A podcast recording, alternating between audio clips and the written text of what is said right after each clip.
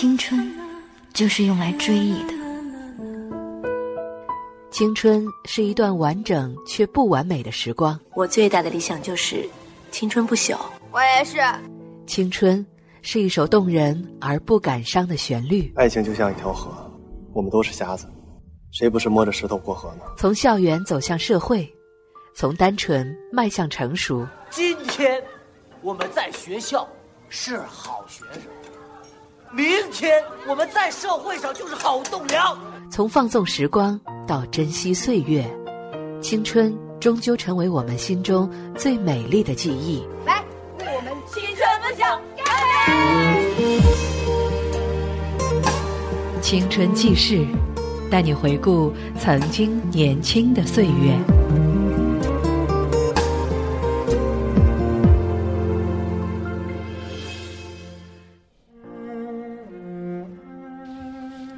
是关于青春和回忆的碎片，在电影中，我们仍能找得到单纯美好的感情世界。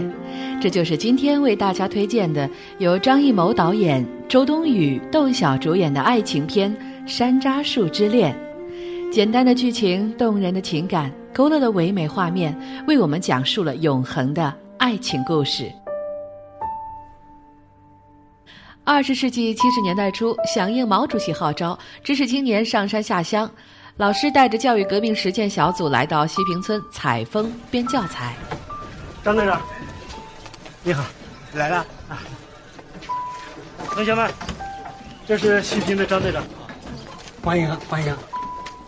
到齐了，咱们就走吧。好。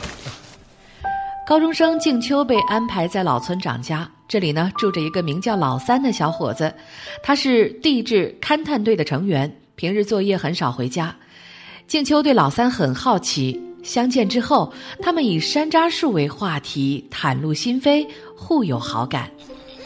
这就是城里来的学生作家？不不，不是作家，我是八中的学生，来采写村史，回去帮老师编教材。你肯定要写那棵山楂树吧？你怎么知道？我猜的。给，给小孩吃吧。不是小孩就不能吃糖了？不是小孩就不能吃糖了。你们刚才唱的歌真好听。这是苏联歌曲《山楂树》，五十年代在中国很流行，我爸爸妈妈都会唱。张队长说那棵英雄树跟别的树不一样，它开的是红花，你看过吗？我是冬天才来的。我就是想弄清楚，因为要写在教材里。你怎么听就怎么写，开什么颜色的花儿很重要吗？当然重要。那还不简单？等开花的时候你来看一眼不就清楚了？什么时候开花？五六月份吧。我们四月底就走了。那到时候你再来一趟，我陪你一块去。就怕以后没时间了。这是三哥，三哥。我 不是他们家的，我叫孙建新，是地质勘探队的。大妈拿我当儿子，就叫我老三。吃了饭，我得回队里住，你就叫我名字好了，或者跟大家一样叫我老三。老三。老三送给静秋一支钢笔，陪她解忧。慢慢的，两个人暗生情愫。还在写那棵山楂树呢。你这些天跑哪儿去了？我还以为你调走了。我帮二队修柴油机去了。你也不告诉大妈一声。欢欢天天找你呢。走得急，没时间过来说一声。你那支钢笔漏水了，你就换新吧。我这不是送你礼物，我这是为革命节约墨水呢。喜欢吗？静秋返程的时候，听到老三有女朋友的传闻，态度骤冷。怎么不高兴？听说你要走了，给你拿点冰糖。买冰糖的钱，还有钢笔的钱，我都会还给你的。先给你妈妈治病吧，我野外作业工资高，这点钱不算什么。我当然在乎这几个钱了，我爸爸又不是省城高干。这钱算我先借你的，等你以后有工作了再还我好了。我这种人能有什么工作？我会托人把钱带给你的。反正我要走了，以后我们别来往了。静秋的父亲被打成右派，母亲呢在劳动改造，他和弟弟妹妹课余帮母亲胡信封，生活非常艰苦。为了能够留校，静秋还要辛勤打工。被误会的老三只得暗暗的想办法，设法帮助静秋，直到两个人重归于好。李主任，我想找个活干，我妈有病，家里生活困难。可是你这小骨头小肉的，哪有适合你干的活啊？哎呀，就怕你受不了啊！伟大领袖毛主席教导我们说：一不怕苦，二不怕死。说得好。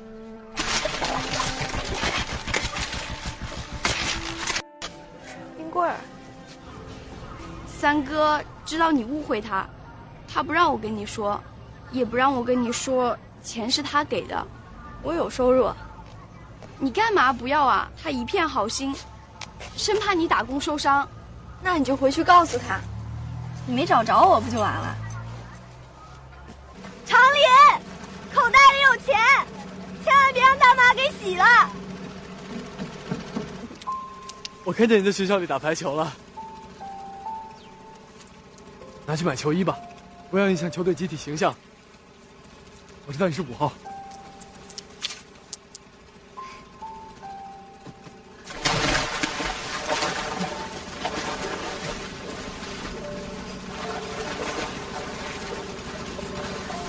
去年的今天，我第一次见到你，心里就想，这个女孩为什么这么忧伤呢？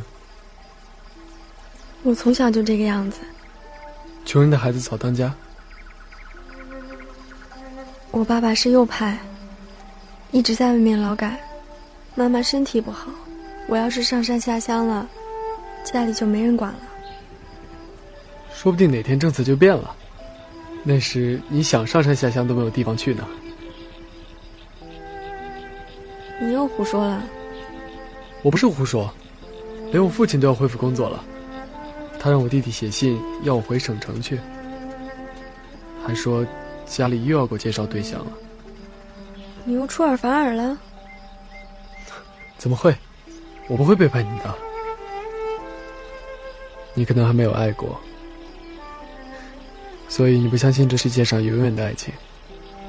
等你爱上谁了，你就知道，在这世上有那么一个人，他宁可死，也不会对你出尔反尔的。我还有一年转正期呢。嗯，那我就等你一年零一个月。我妈不让我二十五岁以前谈恋爱。那我就等你到二十五岁。要是到了二十五岁也不行呢？那我就等你一辈子。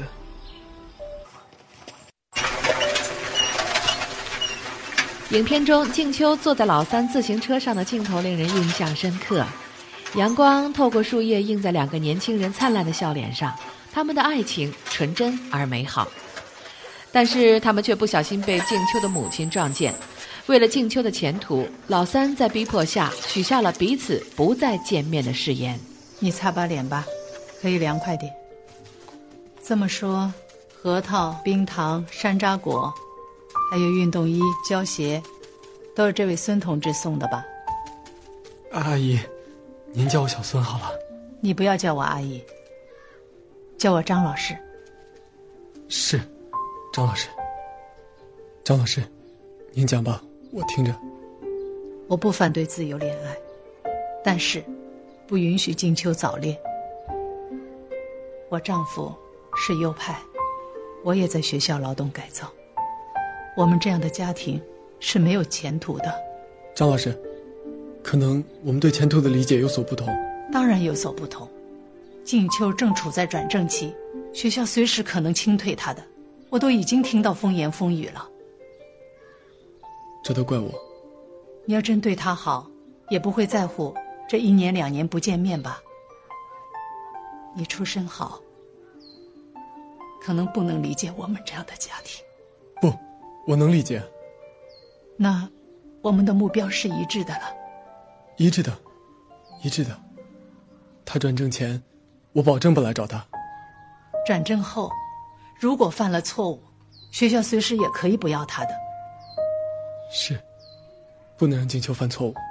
那好，我希望你信守诺言，不要毁了静秋前途。您放心吧，张老师，我能等，无论等多久。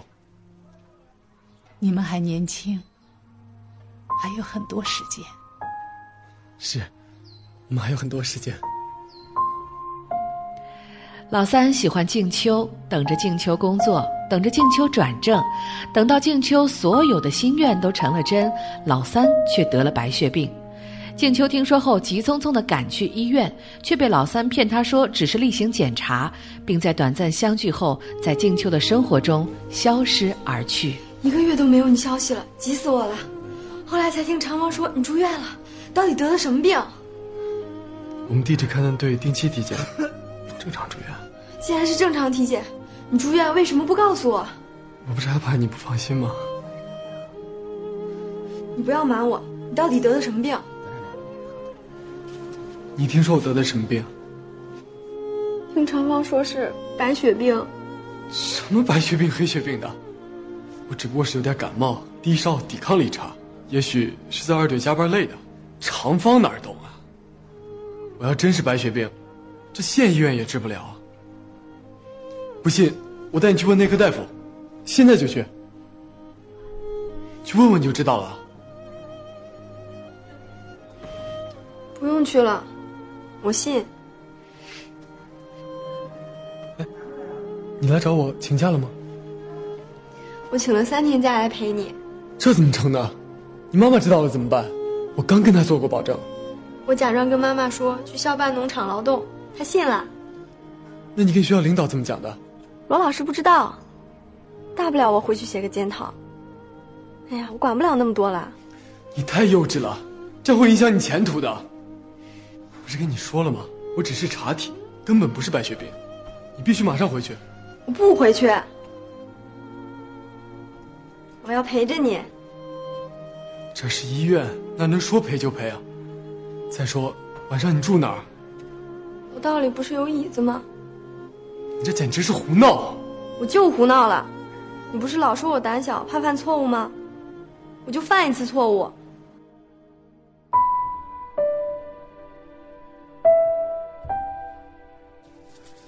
这是我留给你的记号，以后不管我在哪儿，只要听到你的名字，我带着这个记号就回来了。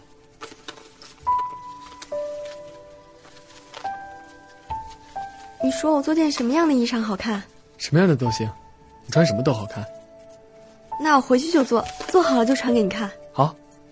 等那棵山楂树开花的时候，我就穿上这红衣裳，跟你一块儿去。如果开的是红花，看看颜色是不是一样。好，到时候咱俩一块儿去。当静秋再次见到老三的时候，老三浑身发紫，插满了管子，躺在病床上。在等。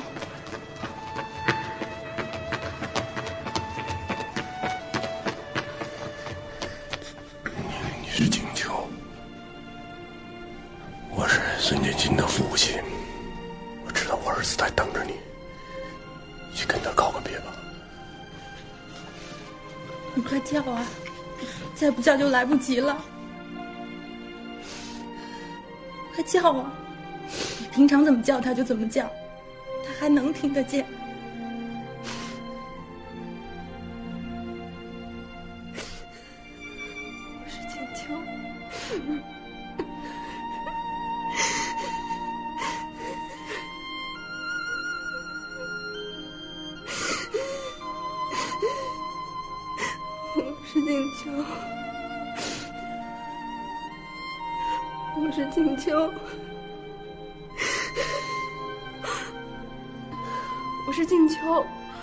是静秋。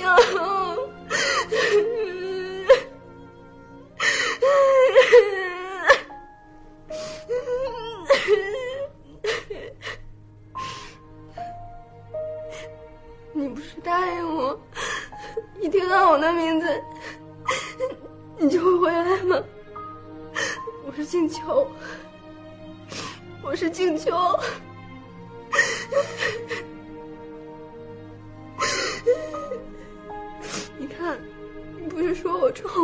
好看吗？我穿着它来了，我穿着它来看你了。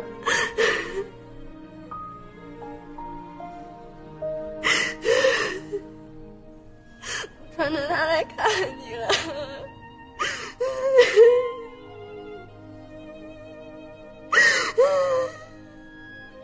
尽管万般不舍，却最终在静秋的呼唤中离开人世。临终前，老三的眼睛始终望向头顶上贴着的一张照片，那是老三和静秋的合影，他们的笑容灿烂而美好。那个时候是一九七六年，他们正年轻。他哪里走，我哪里跟，心中的相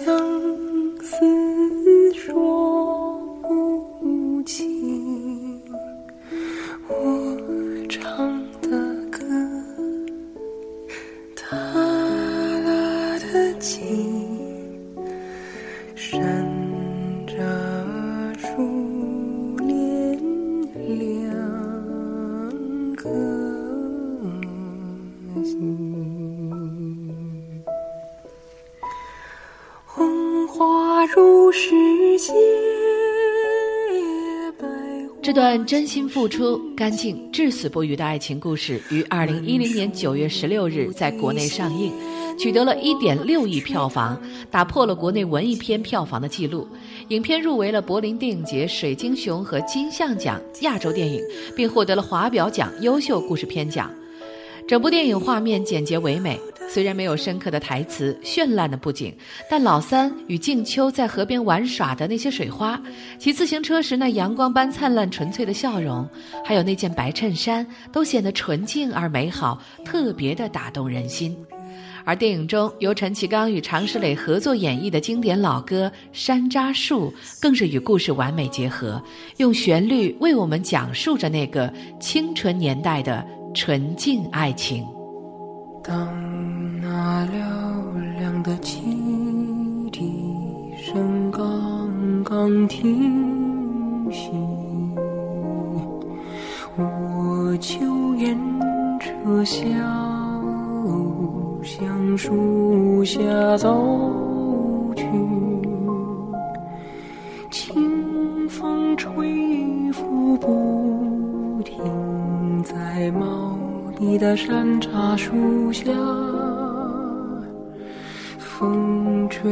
看青年悬弓和铁匠的头发。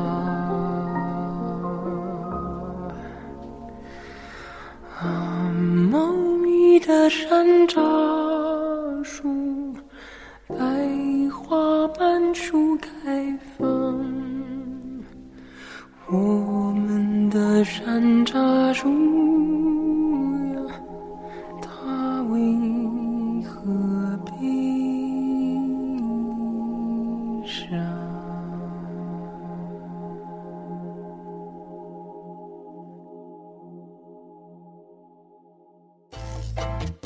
欢迎关注陌生人微信公众平台，添加微信号 m m o o f m 或搜索“陌生人”，声音的声不是生孩子的生。